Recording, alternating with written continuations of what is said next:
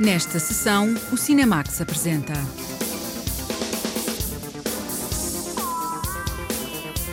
As Verdadeiras Mães, Naomi Kawase filma uma história de adoção. Soul, o filme da Pixar que não chega aos cinemas neste Natal e pode ser visto no Disney Plus. Os filmes mais marcantes do ano, vimos menos filmes nas salas, estrearam menos filmes. Vamos conhecer os 10 mais marcantes, incluindo dois filmes portugueses.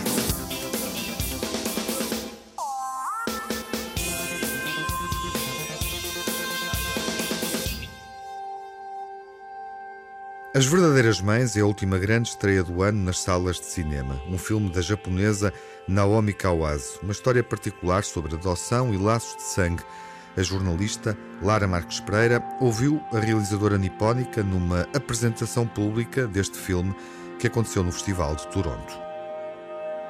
A cineasta japonesa Naomi Kawase tem construído uma carreira com histórias maioritariamente protagonizadas por mulheres, a partir do núcleo familiar e com um foco muito particular na maternidade. O tema volta a ser tratado no filme As Verdadeiras Mães, baseado num romance de Mizuki Tsujimura numa videoconferência promovida pelo Festival de Toronto, onde o filme esteve em competição, Naomi Kawase explicou a forma como quis interligar a história de duas mulheres que vivem a maternidade de maneiras diferentes.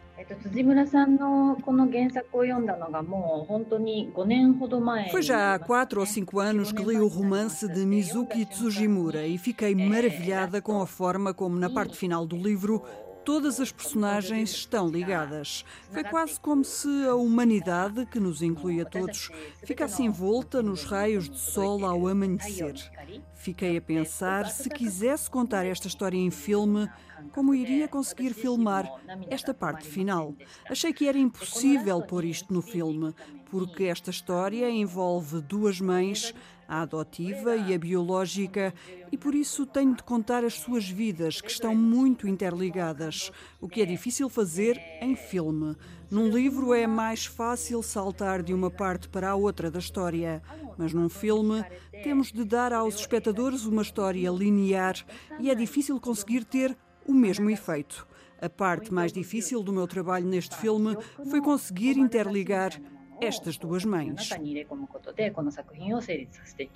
Em primeiro plano, Naomi Kawase mostra uma família feliz com as rotinas domésticas do casal e do filho, mas a harmonia dos três será perturbada com o telefonema de uma mulher que diz ser a mãe biológica da criança.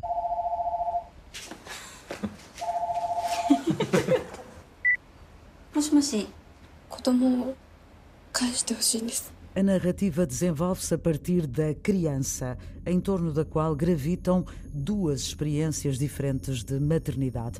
Não são duas histórias, são dois olhares com pontos de partida distintos e que Naomi Kawase constrói a partir da sala de montagem do filme.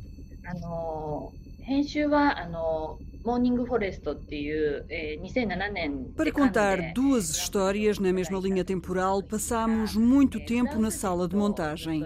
Desde que fiz o filme The Morning Forest, tenho trabalhado com um editor de imagem francês.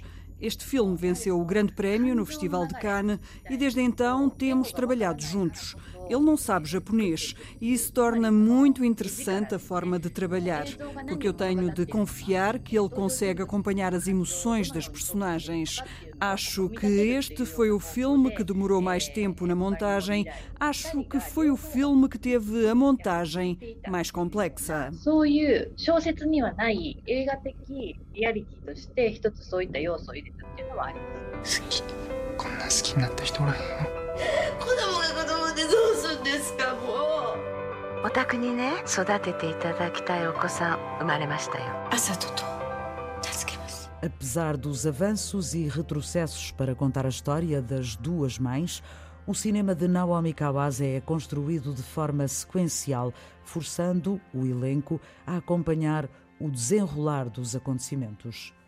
部分をこう引き受けていく女性っていうのが eu filmo as histórias de forma sequencial, o que significa que os atores têm de passar por muitas das coisas difíceis que as personagens enfrentam.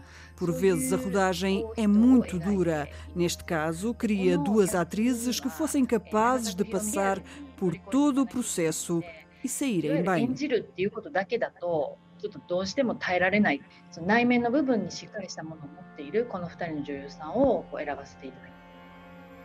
Mais do que contar uma história, o universo explorado por Naomi Kawase é muitas vezes um apelo sensorial, guiado pelas imagens. No caso de As Verdadeiras Mães, a cineasta assume de forma mais sublinhada mais do que contar uma história, o universo explorado por Naomi Kawase é muitas vezes um apelo sensorial guiado pelas imagens. No caso de As Verdadeiras Mães, a cineasta assume de forma mais sublinhada o texto e os diálogos, mas mantém o convite aos espectadores para explorarem, na sala de cinema, um lado mais emocional.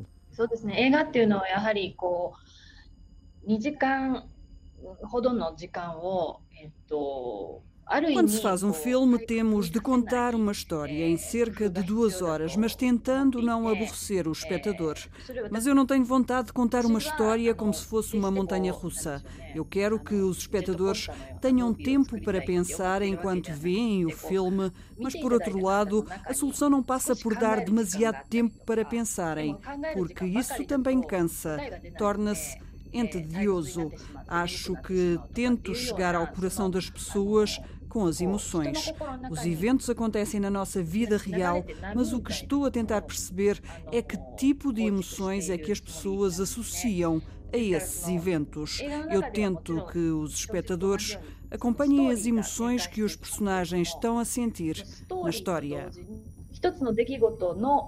終わりと次の出来事の始まりをこう巧みに構成していくっていうようなそういうやり方をしています。As Verdadeiras Mães foi um dos filmes que integrou a seleção oficial do Festival de Cannes, que nunca chegou a acontecer devido à pandemia. O filme esperou por uma oportunidade e meses depois foi transferido para a competição oficial de Toronto. Naomi Kawase não esteve no Canadá, mas na conversa à distância quis sublinhar a ideia de como o cinema nos pode aproximar neste momento tão diferente nas vidas de todos.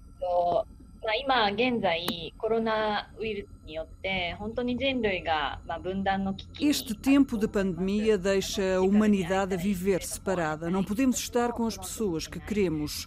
Eu não posso deslocar-me a Toronto, por exemplo, mas o cinema e os filmes conseguem juntar-nos. O cinema a encurtar as distâncias e a esbater barreiras culturais, como acontece no filme As Verdadeiras Mães, uma história familiar que parte da cultura japonesa para chegar a uma dimensão mais universal do que significa a maternidade. A harmonia transforma-se em pesadelo, em pesadelo familiar.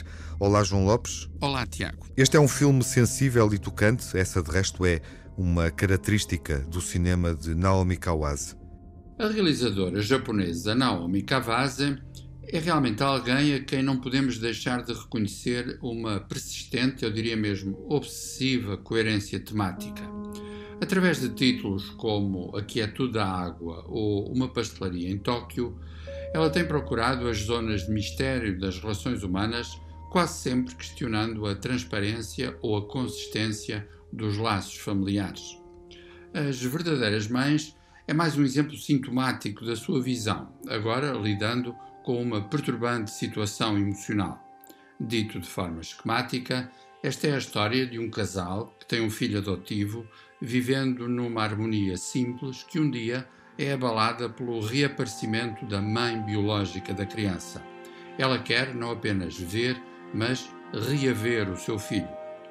As verdadeiras mães possuem uma gravidade que suscita a admiração do espectador. Acima de tudo, Naomi Kawase é alguém que sabe encenar os mais discretos detalhes emocionais, trabalhando com os seus atores com evidente rigor e exigência. A meu ver, o filme perde alguma da sua energia através de uma linha de intriga algo policial e também pela utilização alegórica, mecânica, dos elementos das paisagens naturais.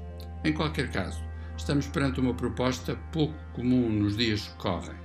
Um filme que respeita a complexidade dos laços humanos e, nessa medida, acredita nas virtudes do tradicional drama psicológico. A criança no centro de uma narrativa que aborda questões relacionadas com a maternidade, sobretudo a adoção e os laços de sangue. As Verdadeiras Mães, da japonesa Naomi Kawase, um dos filmes selecionados para o Festival de Cannes deste ano, que não aconteceu. Estreia agora nos cinemas após exibição nos festivais de San Sebastián e Toronto. Neste Natal não há filme da Disney nos cinemas. Soul é a mais recente animação da Pixar e pode ser vista na plataforma Disney Plus.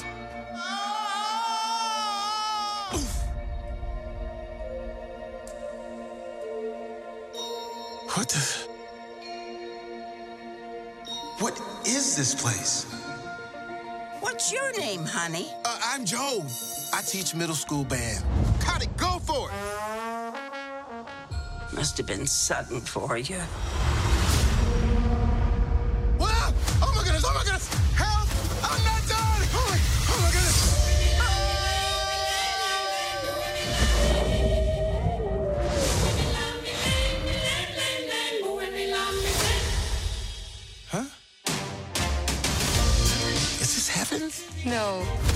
Great before. This is where new souls get their personalities, quirks, and interests before they go to Earth. Meet 22.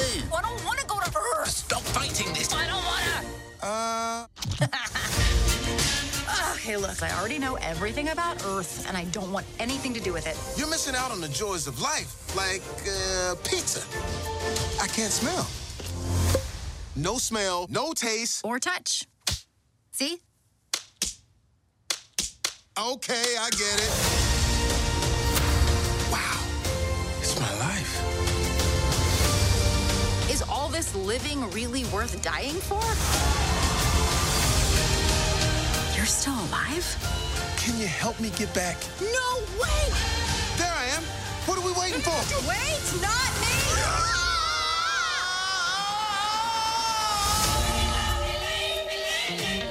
This weird. What is it? 151,000 souls going to the great beyond every day. And I count every single one of them.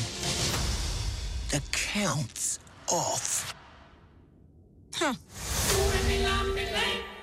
Uma estreia que acontece com menos alma, apetece dizer. Soul foi exibido no Festival de Londres, mas falha a estreia nas salas de cinema. É o primeiro filme musical da Pixar. O menos que se pode dizer de Soul, uma aventura com alma, é que se trata do filme no tempo certo e no lugar não exatamente errado, mas claramente insuficiente. Ou ainda, dito de outro modo, uma animação da Pixar merece o grande ecrã e não apenas, como agora acontece, a difusão caseira através do streaming. Ainda assim, é caso para dizer que importa não deitar fora o bebê com a água do banho e sublinhar que estamos perante um trabalho muito consistente de um dos realizadores mais emblemáticos da Pixar, responsável, por exemplo, por Monstros e Companhia, Pete Docter. Como sempre, do ponto de vista narrativo, o desafio é enorme. Trata-se de contar a história de um professor de música que, na verdade, é um talentoso pianista de jazz. Na sequência de um grave acidente, resiste a ser chamado pelas forças do além, considerando que na Terra tem ainda uma vida musical por viver. Estamos perante um verdadeiro exercício de metafísica, porventura de difícil interpretação para um público infantil. Mas é um facto que este cinema, de uma maneira ou de outra, também nunca descurou a relação com os adultos. Digamos que a tradição impõe que no Natal haja um filme de desenhos animados, e não há dúvida que Soul, uma aventura com alma, cumpre essa função com eficácia e competência. É um filme sobre a alma com banda sonora totalmente original, composta por Atticus Ross e Trent Reznor dos Nine Inch Nails, onde se escuta a canção It's Alright de John Baptiste.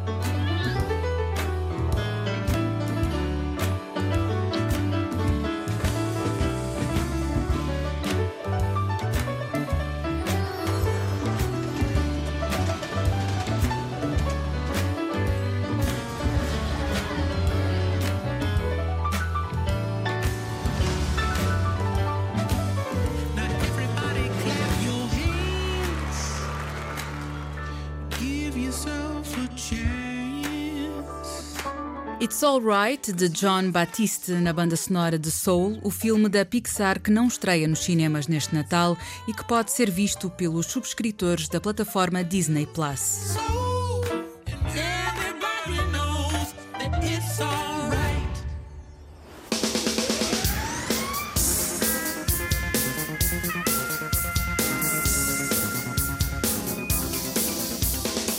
Como é habitual, fazemos o balanço do ano recordando os filmes mais marcantes do ponto de vista artístico, mas também aqueles que obtiveram reconhecimento do público. Durante uma boa parte do ano, os cinemas estiveram encerrados. As restrições, o confinamento, prejudicaram imenso a distribuição regular nas salas de cinema. As quebras de audiência nas salas nacionais, por exemplo, rondam os 75%.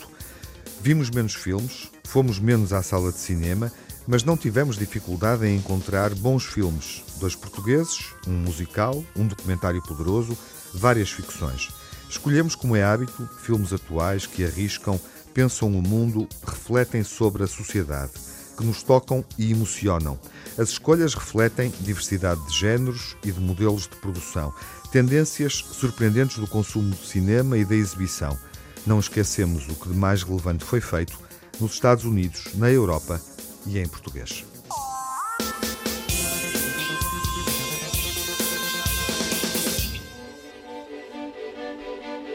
Falemos primeiro de um encontro entre cinema e literatura, o encontro entre o universo criativo de Fernando Pessoa, José Saramago e João Botelho. Quando se está morto, sabe-se tudo. E como é que entrou? Como qualquer outra pessoa. Não entrou pelos ares, atravessando paredes? Ideia, meu caro. Isso só existe nos livros de fantasmas. O ano da morte de Ricardo Reis foi adaptado ao cinema pelo cineasta João Botelho. Sobre a produção cinematográfica portuguesa, há quem goste de repetir uma ideia simplista, segundo a qual muitos filmes dependem de uma colagem mecânica, mais ou menos preguiçosa, às suas fontes literárias, em particular aos romances que adaptam. Enfim, não sejamos manicaístas e lembremos apenas que há de tudo, até porque, como lembrava o velho Hitchcock, por vezes um mau romance pode dar origem a um belo filme. No caso de O Ano da Morte de Ricardo Reis, temos um magnífico romance e um filme à sua altura. João Botelho, o realizador, já adaptou, por exemplo, essa de Queiroz, Almeida Garrett e Fernando Pessoa. Este ano regressou a Pessoa, mas através de Saramago, isto é, justamente adaptando o ano da morte de Ricardo Reis, romance publicado em 1984. O resultado tem tanto de crónica histórica como de deambulação filosófica, afinal, relançando uma interrogação que vem da obra de Pessoa e, como é óbvio, ecoa na escrita de Saramago, ou seja, ser ou não ser português, eis a questão. O ano da morte de Ricardo Reis é por isso um objeto de vocação universal sem nunca perder a sua dimensão visceralmente portuguesa. O novo filme de João Botelho projeta a escrita José Saramago de uma forma muito criativa, superando as dificuldades que o cinema muitas vezes enfrenta quando lida com obras literárias. O Paraíso, provavelmente, é o mais recente filme de Elias Suleiman. O realizador e ator deixou a Palestina e aventurou-se pelo mundo. What country do you come from? I'm Palestinian. Palestinian? I've never seen a Palestinian. Well, guess what? This ride is on me.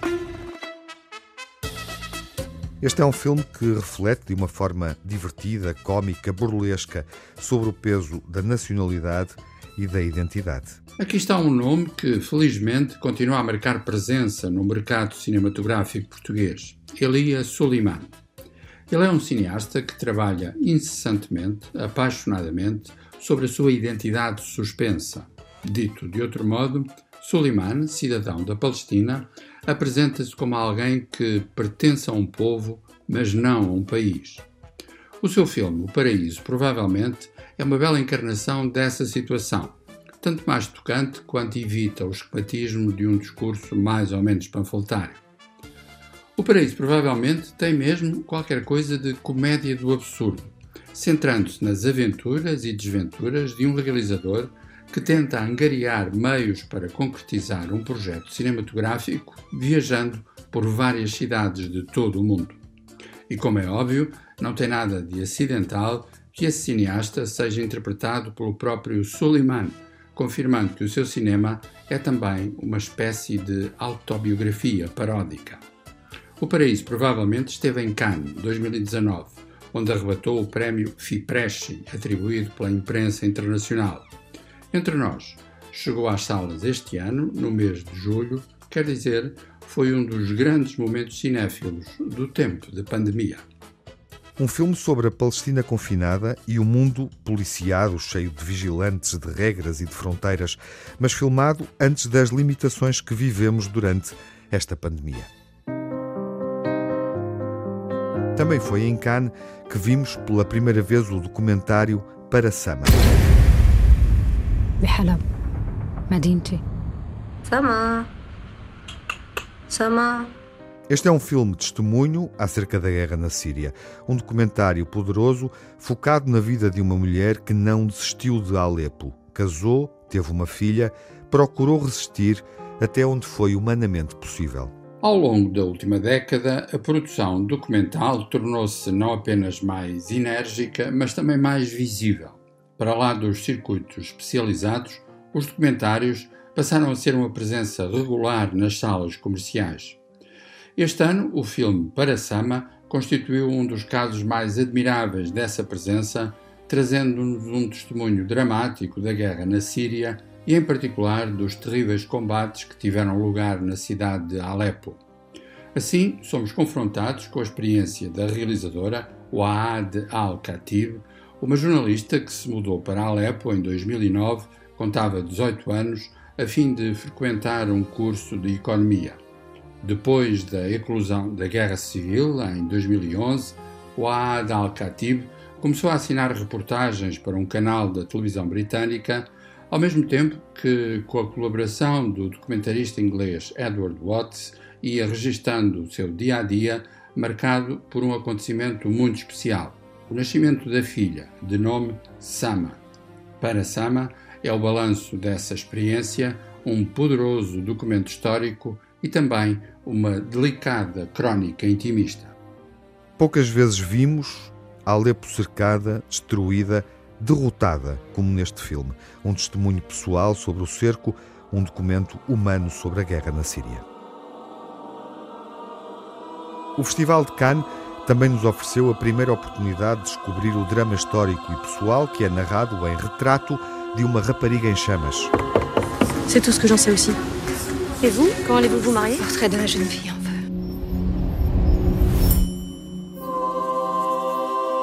Noémie Merlin e Adèle Haenel protagonizam uma paixão silenciosa e fulgurante. Ao longo da última década, na dupla condição de argumentista e realizadora, a francesa Céline Sciamma tem-se afirmado como uma talentosa retratista da intimidade humana. Mais exatamente, das relações que não cabem numa representação tradicional do masculino e do feminino, abrindo para novos desejos, novas ideias, outras dimensões da pulsão amorosa. Retrato de uma rapariga em chamas é um caso exemplar do seu trabalho, aliás, consagrado com duas distinções no Festival de Cannes de 2019. Uma na seleção oficial, melhor argumento, outra nos prémios paralelos com a chamada Palma Queer. Os cenários são de finais do século XVIII, mas as ressonâncias simbólicas são intemporais. Esta é a história de Marianne, uma pintora que recebe uma encomenda que a vai levar até às paisagens da Bretanha para fazer o retrato de Heloise, uma jovem que, contra sua vontade, se vai casar com um nobre de Milão. Da convivência de Marianne e Heloise nasce uma paixão capaz de abalar não apenas as regras sociais, mas a própria percepção que cada uma delas tem da sua existência.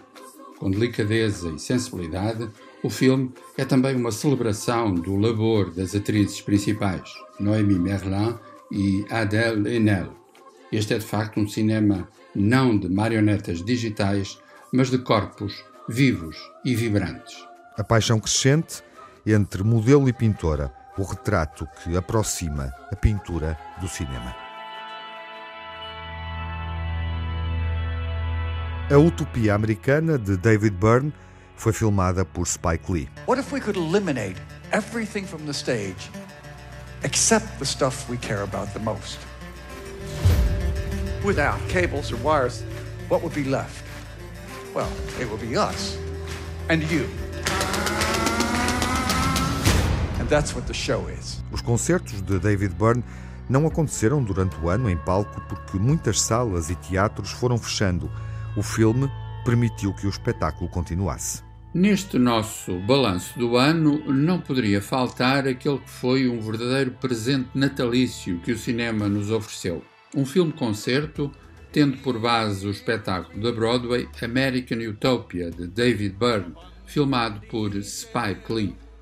Aliás, mais do que um filme-concerto, American Utopia é uma verdadeira cerimónia cerebral e sensorial explorando os temas e interrogações da identidade americana. Estamos perante uma genuína experiência de palco com o seu quê de celebração ritual, cruzando pensamentos, afetos e cumplicidades.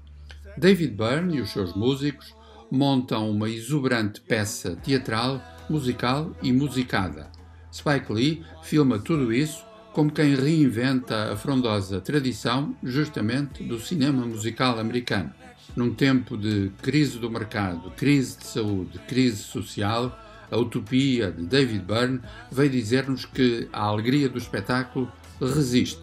Foi uma mensagem preciosa e um dos grandes filmes de 2020. Em American Utopia somos todos bem-vindos a casa sendo que esta casa é a sala de espetáculos onde David Byrne canta sobre esta utopia.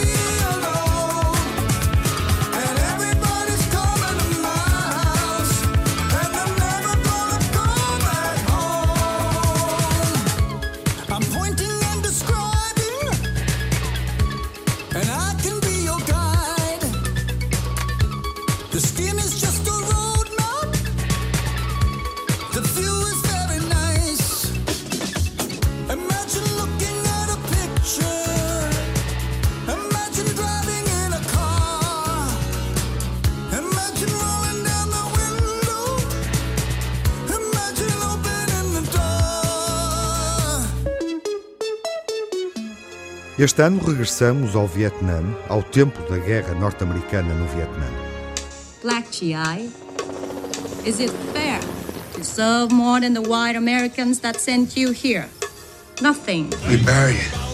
Later on, we come back and collect. O novo filme de Spike Lee, Irmãos de Armas, não foi exibido nas salas de cinema. É uma ficção furiosa sobre a memória dos negros que combateram no Vietnã. 2020 foi um ano cinematográfico em que, por todas as razões, incluindo, claro, os efeitos da pandemia, se assistiu ao agudizar de uma tensão de uma só vez cultural e comercial.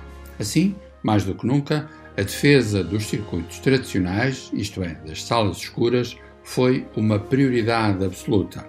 Ao mesmo tempo, por outro lado, as plataformas de streaming marcaram o ano com alguns títulos realmente excepcionais. Assim aconteceu na Netflix com Da Five Bloods, entre nós intitulado Irmãos de Armas, um regresso a um tema visceral do cinema americano, as memórias da Guerra do Vietnã, com assinatura de Spike Lee, e também algumas viscerais memórias musicais, incluindo os sons de The Chamber Brothers. Não é exatamente um filme de guerra, mas sim uma aventura trágica em que as respectivas memórias são vividas através da experiência de um grupo de afro-americanos que, várias décadas depois do fim da guerra, regressam ao Vietnã apostados em recuperar uma fortuna em ouro que terá ficado enterrada a algures numa zona de combate. Spike Lee filma tudo isso com a agilidade e a inteligência de quem sabe cruzar a crónica histórica com a reflexão política e a especulação filosófica. Ao mesmo tempo, Da Five Bloods deixou-nos uma memória muito especial de um ator que viria a falecer em agosto de 2020, poucas semanas depois do lançamento do filme. Falamos, claro, do muito talentoso Chadwick Boseman. O novo filme de Spike Lee estreou durante o ano e continua disponível na plataforma Netflix. O caso Dreyfus foi filmado novamente por Roman Polanski. J'accuse é o título do filme e do artigo que Emile Zola publicou sob forma de carta aberta em 1989, denunciando a forma como um oficial judeu e francês foi condenado por espionagem. Au nom du peuple français, le premier conseil de guerre du gouvernement militaire de Paris a reconnu le nommé Dreyfus Alfred coupable du crime de haute trahison. La leçon à tirer du châtiment de Dreyfus est de montrer au monde ce que nous faisons des traîtres. Este é um drama histórico e também pessoal, na perspectiva do realizador Roman Polanski. Felizmente, ainda temos filmes que não desistem de lidar com a complexidade de qualquer herança histórica, isto é, que tratam personagens e situações sem ceder à ostentação técnica ou a um qualquer heroísmo manicaísta.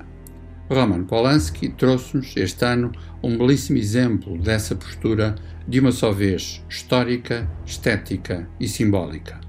Jacques, o oficial e o espião, relembra o caso Dreyfus, em França, em finais do século XIX, um processo de difamação, julgamento e prisão de um oficial do exército francês que teve como base um antissemitismo ajudado e reforçado pela cumplicidade dos próprios tribunais.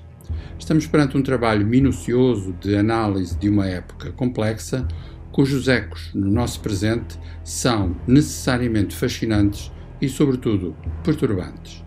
É o regresso de Roman Polanski a uma produção histórica de época e onde Polanski, judeu, assume uma perspectiva muito pessoal. Jacques, o oficial e o espião, recebeu o prémio do júri no Festival de Veneza. Outro período histórico, a Primeira Guerra Mundial, filmada num momento concreto, em 1917, por Sam Mendes. Blake, pick a man, bring your kit. I hoped today might be a good day. Hope is a dangerous thing. 1917 impressionou pela proeza técnica. Trata-se de um longo plano sequência. Foi filmado em contínuo. É um dos filmes mais engenhosos que vimos este ano nas salas de cinema. Por mais estranho que isso possa parecer, o filme de Sam Mendes, 1917, vai também ficar na história não apenas por causa da sua excelência cinematográfica. Foi de facto um dos derradeiros grandes espetáculos, para mais passando nos ecrãs gigantes das salas IMAX, antes da pandemia. A lembrar-nos que fazer cinema grandioso não é o mesmo que acumular efeitos especiais disparatados ou heróis que só sabem emitir grunhidos. 1917 é um admirável retorno ao modelo clássico do filme de guerra, agora revisto e reinventado através de um modo de filmagem em continuidade realmente só possível através dos mais modernos recursos digitais. Uma proeza técnica que é, acima de tudo, uma celebração humanista. Um filme sobre a Primeira Grande Guerra que Sam Mendes rodou em memória do avô. All I have for you is a word. Tenet é o novo filme de Christopher Nolan e é um dos sucessos do ano. It'll open the right doors, some of the wrong ones too.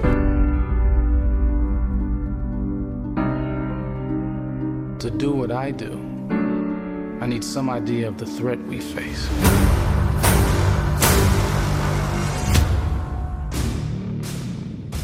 Tenet não fez os resultados de bilheteira que seriam expectáveis para uma produção destas, mas a estreia foi um ato de resistência. O filme estreou em sala no verão, em plena pandemia, numa altura em que os estúdios norte-americanos adiavam as estreias das maiores produções.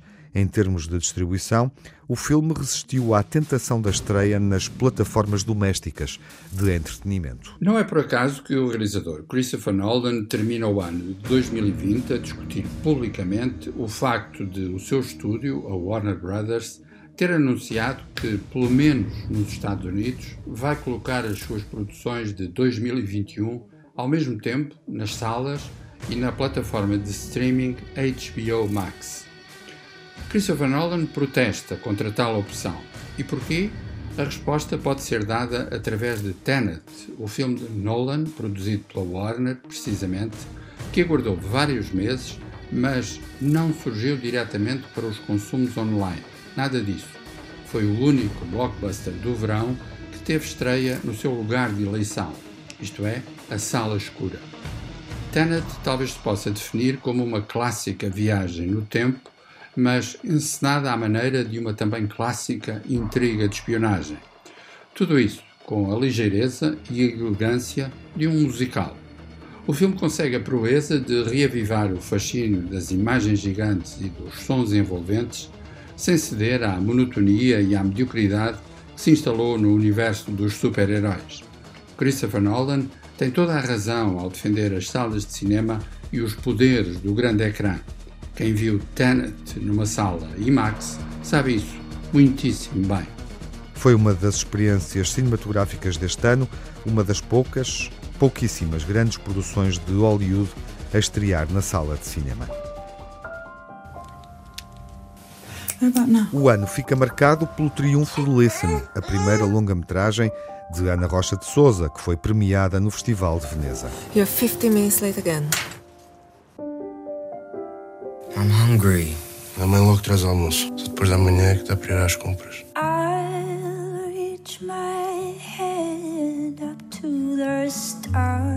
Listen recebeu o Leão do Futuro para uma primeira obra e o prémio do júri da secção Horizonte. É um drama realista, português e britânico. Neste balanço de 2020, quando lembramos o filme Listen de Ana Rocha de Souza como um dos momentos marcantes do ano cinematográfico, Importa referir que o seu impacto começou com os prémios que ganhou no Festival de Veneza. Por isso mesmo, vale a pena sublinhar que cada filme português em particular e a produção portuguesa em geral nada tem a perder com a construção de uma relação ágil e inventiva com os circuitos comerciais e culturais do estrangeiro. Ao filme de Ana Rocha de Souza está ligado precisamente Rodrigo Areias, um dos produtores portugueses que tem trabalhado para diversificar toda essa dinâmica. O exemplo de Listen é tanto mais significativo quando estamos perante um filme que, através da sua linguagem específica, mantém uma relação direta com toda uma nobre tradição realista, em grande parte enraizada no cinema inglês. Trata-se, aliás, do retrato dramático de uma família portuguesa a viver em Inglaterra. A sua situação revela-se tanto mais frágil quanto depara com mecanismos da segurança social em que os valores humanos são regularmente postos em causa pela burocracia, a provar afinal que o realismo não é uma moda, mas uma visão do mundo. Listen também foi um dos sucessos do ano nas salas de cinema nacionais. Continua em exibição e foi visto por mais de 40 mil espectadores. Fomos acompanhando Ana Rocha de Souza. Vamos com este listen até ao fim da última sessão do ano. Vamos pela mão, pelo braço, como em Hold My Hand, uma música da luso-descendente Nessie Gomes, que se ouve nos créditos finais do filme. has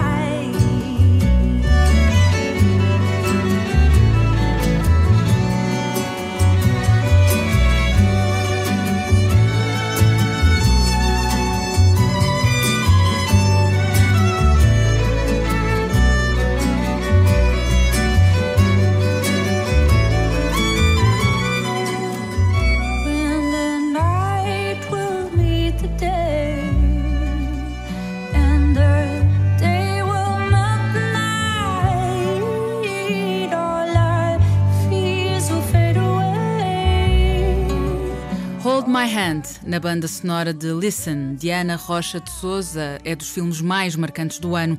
A lista final do Cinemax também inclui o ano da morte de Ricardo Reis, para Sama, 1917, Tené, Irmãos de Armas, American Utopia, Retrato de uma Rapariga em Chamas e Jacques, Oficial e o Espião.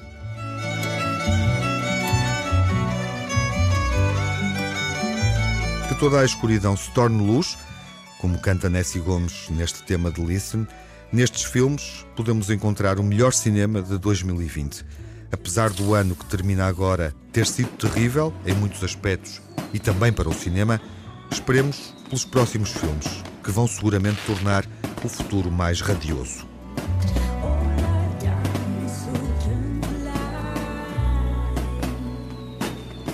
Saúde e até à próxima sessão no novo ano.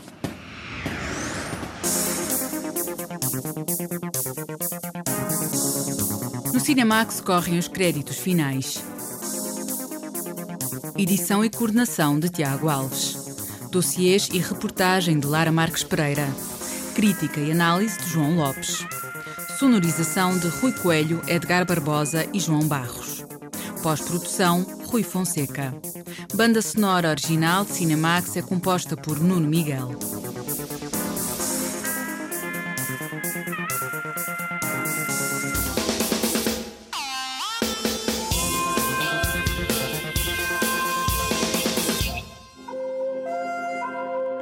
Cinemax é um canal de cinema em português. Pode ver as sessões de curtas-metragens na RTP2 e ouvir as emissões na Antena 1 ou em podcast. Encontra toda a atualidade na página rtp.pt Cinemax e também nas redes sociais. Torne-se fã no Facebook e siga-nos no Twitter.